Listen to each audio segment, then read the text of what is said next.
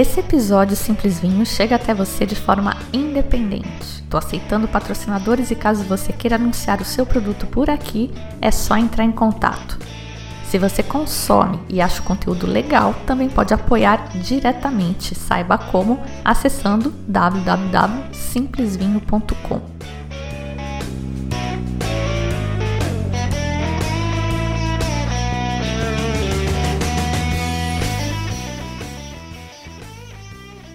Olá, bem-vindos ao Simples Vinho, onde a gente desfruta toda a complexidade do vinho de forma simples, quase um bate-papo. Conforme prometido, o episódio 101 vai ter dicas de Nebbiolo e eu consegui trazer aqui para vocês dicas de um insider. O Francesco Giardino é piemontês, é sommelier, fez o WST comigo e apesar de não falar português ainda, fala um espanhol lindo, lindo e que todo mundo vai conseguir entender. O áudio que ele fez ficou tão legal que eu já tô até incentivando para que ele faça um podcast dele. Porque é bem diferente, né, gente? Por mais que eu estude, e eu nem estudo tanto assim, eu nunca vou poder falar do lugar igual o cara que cresceu brincando nos vinhedos de lá, nadando no Tânaro e comendo nebiolo no pé. Antes de colocar os áudios do Francesco para vocês, eu quero falar um pouco sobre os crus de barulho barbaresco. Vou tentar dar uma situada do que fica onde para vocês tentarem visualizar e entender o que ele vai falar depois. Eu sou visual e eu preciso ver onde estão as coisas para entender. Se você ainda não ouviu o programa 99, sugiro fortemente ouvir antes de seguir com esse aqui. Mas, relembrando rapidinho, o Piemonte fica no noroeste da Itália, aos pés dos Alpes. Não tem área litorânea, mas se beneficia do calorzinho que a corrente do Golfo traz para a região. A uva mais famosa é a Nebbiolo, que é usada para produzir Barolo e Barbaresco, dois vinhos 100% Nebbiolo. A meca da Nebbiolo é uma área chamada Langhe, uma faixa de terra montanhosa na província de Cuneu, que corre ao sul e a oeste do rio Tânaro. Inclui a cidade de Alba, a pequena aldeia de Barbaresco e a região vinícola ali em volta. Inclui também a aldeia de Barolo, que é uma vilinha de pouco mais de 700 habitantes e é também o nome da zona vinícola, bem maior. As vilas de Barbaresco e Barolo ficam a pouco mais de 20 quilômetros de distância uma da outra, mas as zonas vinícolas não são adjacentes. A cidade de Alba fica entre elas. Barbaresco é mais baixa e mais quente que Barolo. As uvas amadurecem antes e são menos intensas. Barolo é mais Piemonte raiz, é ao pé do monte mesmo. Ela é mais alta e mais fria, e as uvas demoram mais para amadurecer e são mais concentradas fenolicamente. Os vinhos tendem a ter mais taninos e são taninos que precisam de mais tempo para serem amaciados. O solo também influi. O solo mais arenoso é mais quentinho e isso é igual a taninos mais macios. Solo com mais argila, menos areia, é mais frio e produz vinhos mais tânicos. Os solos mais arenosos são encontrados mais próximos do rio Tânaro. Na parte mais a leste da região de Barolo, bem longe do rio, fica a região de Serra Lunga d'Alba, com uma formação de solo chamada léquio e a menor quantidade de areia de toda a região. A gente já sabe também que na bodega a principal diferença entre barulho e barbaresco é o tempo. Tanto o tempo que o vinho passa em barricas quanto que passa na garrafa. O barolo, obviamente, precisa de mais tempo para amaciar os taninos. Relembrando então, Barolo são pelo menos 3 anos na bodega, dos quais pelo menos a metade, 18 meses, em barricas. Já o Barbaresco, total de 2 anos na bodega, pelo menos nove meses na barrica. Ambas as apelações podem ser reserva e aí precisam de mais dois anos de armazenamento. Tudo isso eu falei bem rapidinho, mas está muito melhor explicado, mastigadinho, no episódio 98. Agora vamos incluir informação nova. Se você lembrar, no episódio 98 eu comentei que os barolhos tinham muita semelhança com a Borgonha. Pois então, aqui também eles identificaram os melhores lugares que produzem os melhores vinhos e aí pode colocar o nome deste lugar no rótulo. Pessoal chama informalmente de os cru de Barolo ou de Barbaresco, mas não é. Não pode chamar de cru porque isso é domínio dos franceses, eles têm direitos autorais. Pensou se chamar de subdesignação, mas aí rolou um estresse por causa do sub. Todo mundo se melindrou. Podiam ter chamado de sori, que é, em piemontês, significa exposto ao sol, seria o equivalente ao cru, gran cru. Mas acabou virando menção geográfica adicional. O pessoal levou mais de 20 anos estudando, mapeando e negociando, até que em 2010 bateram o martelo na região de Barolo. Então, no rótulo pode vir que é Barolo, se é reserva, e se for de uma das menções geográficas adicionais, vem o termo Vigna e o nome da tal menção geográfica adicional. São 181. Por ordem alfabética, então: Albarella, Altenaço, Anunciata, Arborina, Arione. Não, não, tô zoando. Eu não vou falar as 181. Não tem cabimento falar aqui, mas está lá no simplesvinho.com para quem quiser decorar todos. Como eu não tenho a menor pretensão de me debruçar sobre 181 nomes de cruz, vamos ver só os nomes das cidades, porque depois o Francisco vai comentar e aí vocês já sabem o que é o que aonde. Então, vamos considerar que o mapa do Piemonte é parecido com o nosso Piauí. Lembra do mapa do estado do Piauí? Ele é mais ou menos parecido, mais estreito em cima e mais largo embaixo. Você divide esse mapa em três porções, norte, meio e sul. Lang vai estar aí nessa parte sul, que é onde está Cuneu, mas a parte que nos interessa, ela está mais na divisa com a parte do meio, está ali na, na borda. E um pouco mais para a esquerda, mais para o oeste. Agora vamos posicionar o rio Tânaro. Imagina uma linha reta com uma inclinação de mais ou menos uns 50 graus. Então, 90 graus seria uma linha perfeitamente perpendicular, 50 é meia metade, né? Um pouco mais que 45. Muito bem. Agora bota a cidade de Alba ali num ponto para marcar o meio do caminho, perto do rio, mas à esquerda, dentro desse ângulo de 50 graus mais ou menos aí que o rio vai formar. Barolo está ao sul e Barbaresco está ao norte de Alba, sendo que a zona de Barbaresco ela está beirando o rio com algumas partes do outro lado do rio, ali atravessando a esquerda do rio também. Barolo está toda à direita do rio, não, a região não, não atravessa o rio em nenhum ponto. Agora a gente vai dar um zoom em Barolo para eu falar os nomes das principais cidades e vocês terem referência quando o Francisco falar. Imagina uma região retangular, para facilitar, tá? Não é um retângulo.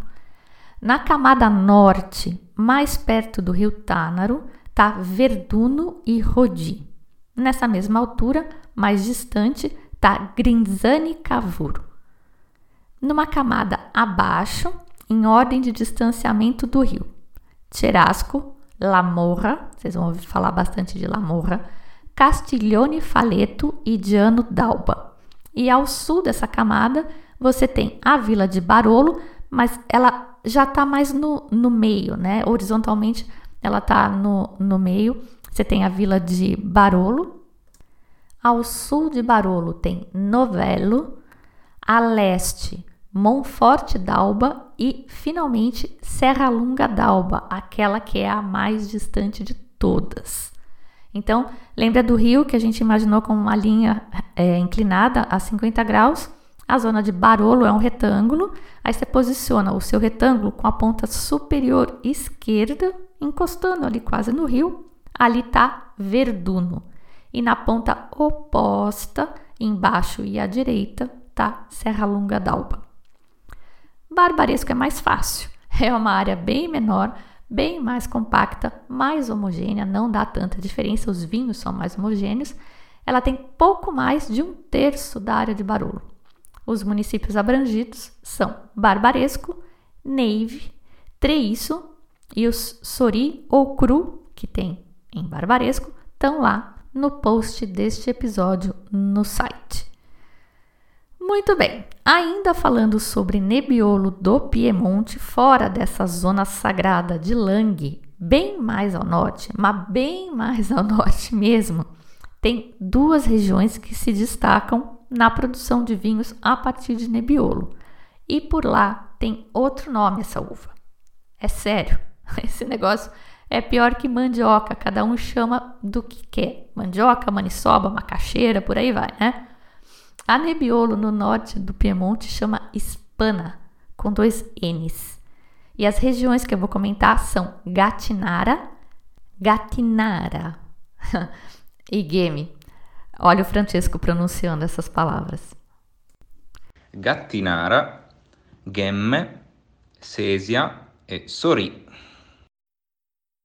Gatinara e Gemi são duas cidades pertinho uma da outra, em linha reta não deve dar 5 quilômetros, mas elas estão separadas pelo rio Césia e ficam em províncias diferentes, inclusive. Não vou falar nem o nome dessas províncias para não complicar mais e porque não é importante para a gente aqui. Mas eu vou fazer um vídeo bem didático mostrando todos esses mapas, porque para mim, pelo menos, ajuda super a entender a região. Ver, sou visual. Tanto Gatinara DOCG quanto a Gemi DOCG são produzidos com a uva hispana, também conhecida como Nebbiolo, e passam um tempão em madeira. Eu imagino que seja para amaciar. Nunca provei nenhum dos dois, mas no programa vai ter dica de gatinara, então se liga. A gatinara tem que ter pelo menos 90% de Nebbiolo e o Gemi pelo menos 85%. O restante pode ser completado com as duas outras uvas permitidas por lá, a Vespolina e ou a uva rara, também conhecida como Bonarda novarese. Vocês não adoram esses nomes?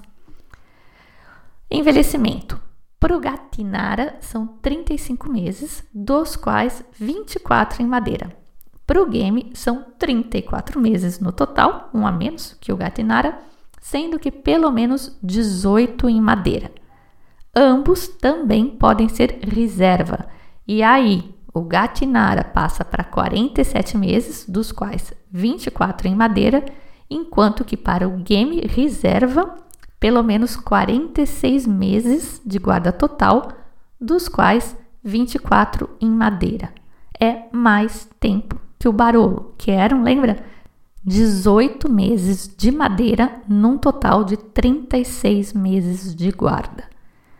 Barbaresco são só 9 meses de madeira, de guarda em madeira, e na versão reserva dos dois só aumenta o tempo total. A obrigatoriedade né, de guardar por mais tempo no total e não altera o tempo em madeira. Prontos para as dicas de vinho? Então tá, o primeiro áudio que vocês vão ouvir é o Rodrigo Mainardi da Mistral e ele vai falar de dois vinhos, sendo que um deles é o Gattinara. Esse meu italiano tá arrasando. Na sequência, entram os áudios do Francesco, ele faz uma recapitulação rápida, de novo, né? Porque a gente aqui gosta de osmose. Aí ele dá as dicas dele, que eu acho que vocês vão conseguir localizar melhor, né? Agora que eu dei essa aula de geografia. E tem dica de passeio também, tá bem legal o áudio do Fran. Lá vai. A Mistral tem dois exemplos muito interessantes de vinhos feitos com a uva Nebbiolo, que não são uh, Barolo ou Barbaresco, mas mostram muito do caráter desses vinhos e da uva também. Uh, o primeiro exemplo é o Nebbiolo d'Alba, d'Alba Bricobarone do Abona.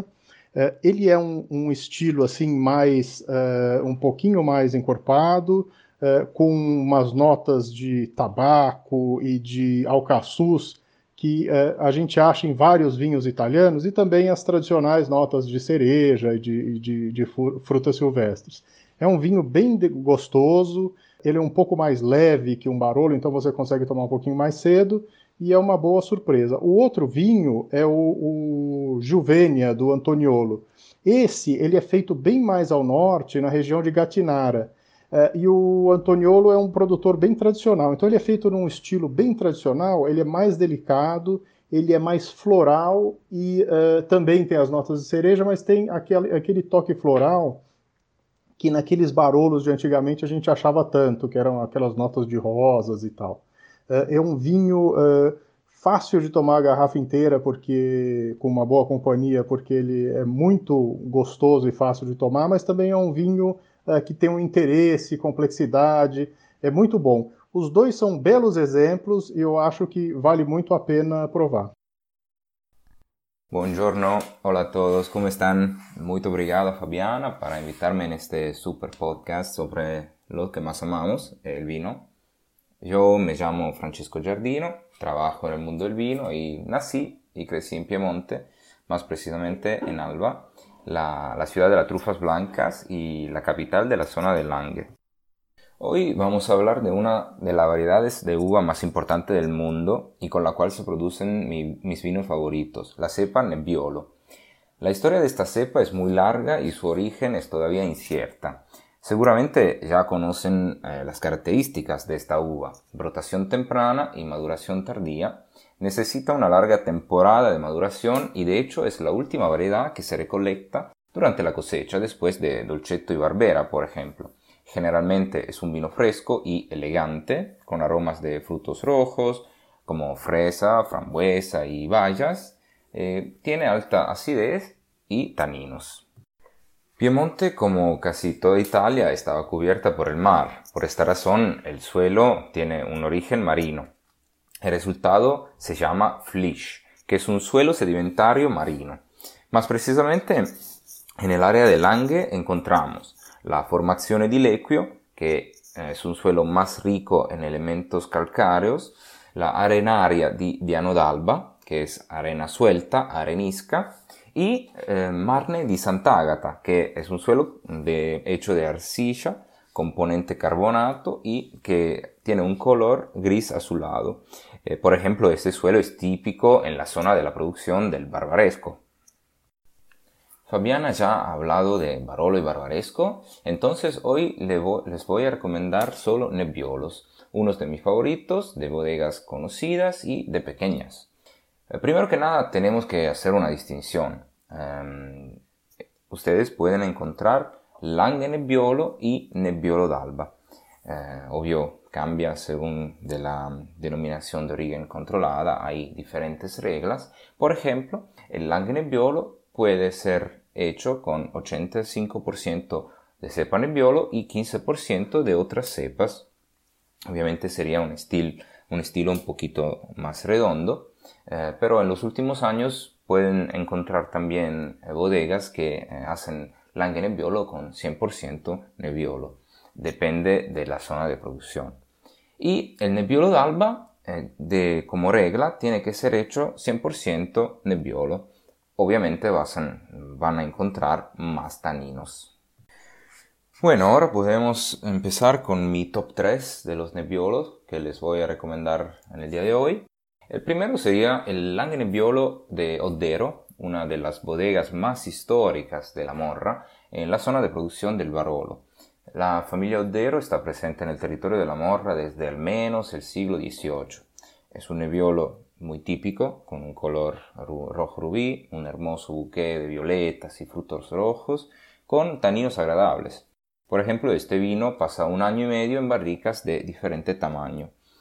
El Nebbiolo necesita, sí, eh, un, poco de tiempo en madera para redondar los taninos, pero pueden encontrar también eh, Nebbiolos más frescos que eh, se hacen solo en tanques de acero.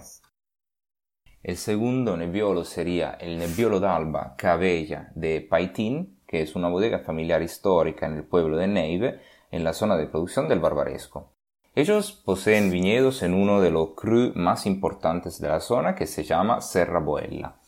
En este caso, Cavella eh, es el nombre de una pequeña aldea en el sur de Alba Y este vino eh, se queda en barricas de roble un año y medio. El volumen de las barricas varía entre 25 y 50 hectolitros.